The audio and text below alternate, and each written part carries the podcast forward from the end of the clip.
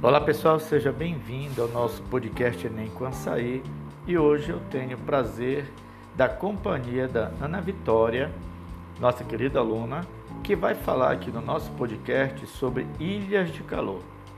Seja bem-vinda, Ana Vitória, e pode falar à vontade sobre esse assunto que é muito importante para os vestibulares. A palavra, Ana Vitória.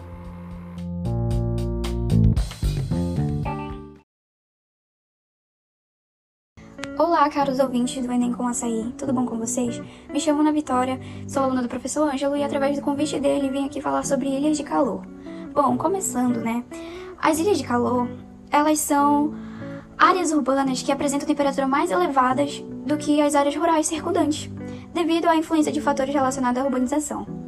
É, elas são formadas principalmente pela substituição de vegetação natural por superfícies impermeáveis, como asfalto e concreto, além da presença de edifícios, veículos e indústrias e das atividades humanas intensas. É, Existem dois tipos de ilhas de calor, só para vocês ficarem cientes.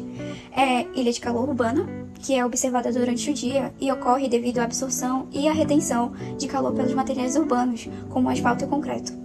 Esses materiais, gente, ele tem alta capacidade de armazenar o calor, fazendo com que a temperatura nas áreas urbanas sejam mais elevadas do que nas áreas rurais. E além disso, a falta de vegetação nas cidades reduz a sombra e a evapotranspiração, que contribuem para o aumento das temperaturas. E a ilha de calor noturna, que é a segunda que eu vou falar, ela é observada durante a noite, como o próprio nome já diz, e ocorre devido à liberação lenta do calor armazenado pelos materiais urbanos durante o dia.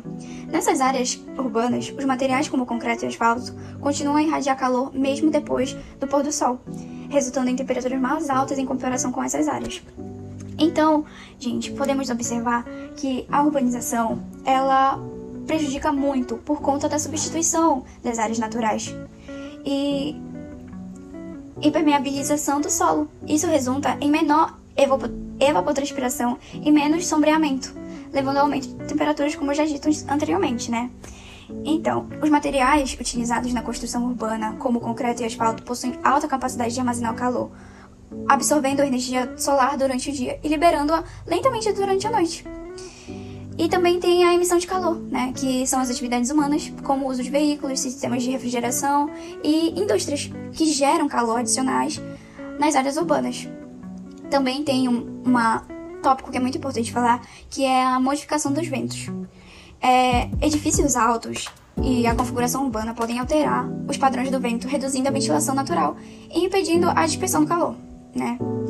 E agora falando sobre os impactos que a ilha de calor podem trazer, são abrangentes em diversas áreas, né? primeiro é a saúde, né? As altas temperaturas urbanas podem aumentar o risco de doenças relacionadas ao calor, como a insolação e a exaustão, exaustão térmica, perdão. Além disso, as ilhas de calor elas podem agravar condições respiratórias, uma vez que a poluição do ar tende a ser mais concentrada nessas áreas.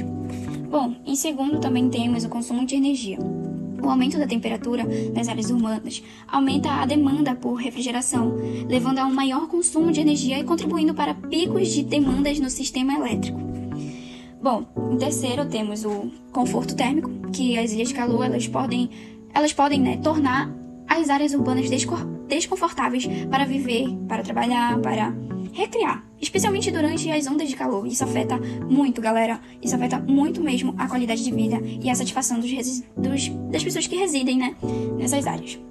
Também, quarto, temos as alterações climáticas, que as ilhas de calor elas trazem para o meio urbano os padrões climáticos locais, gerando microclimas específicos. Isso pode interferir na formação de nuvens, ventos e precipitação, afetando indiretamente o clima regional. Então, galera, depois dessa explicação, resumidamente, as ilhas de calor, ela é um fenômeno natural que ocorre por conta da urbanização, né? Ela é uma consequência da urbanização. Então, para quem quer saber mais sobre ilhas de calor ou outros assuntos, é só procurar aqui no podcast do professor Ângelo, Enem com Açaí, que vocês vão encontrar diversos assuntos que são muito, muito importantes para o Enem. E é isso, gente. Um beijo, fiquem com Deus. Muito obrigada a quem ouviu até aqui.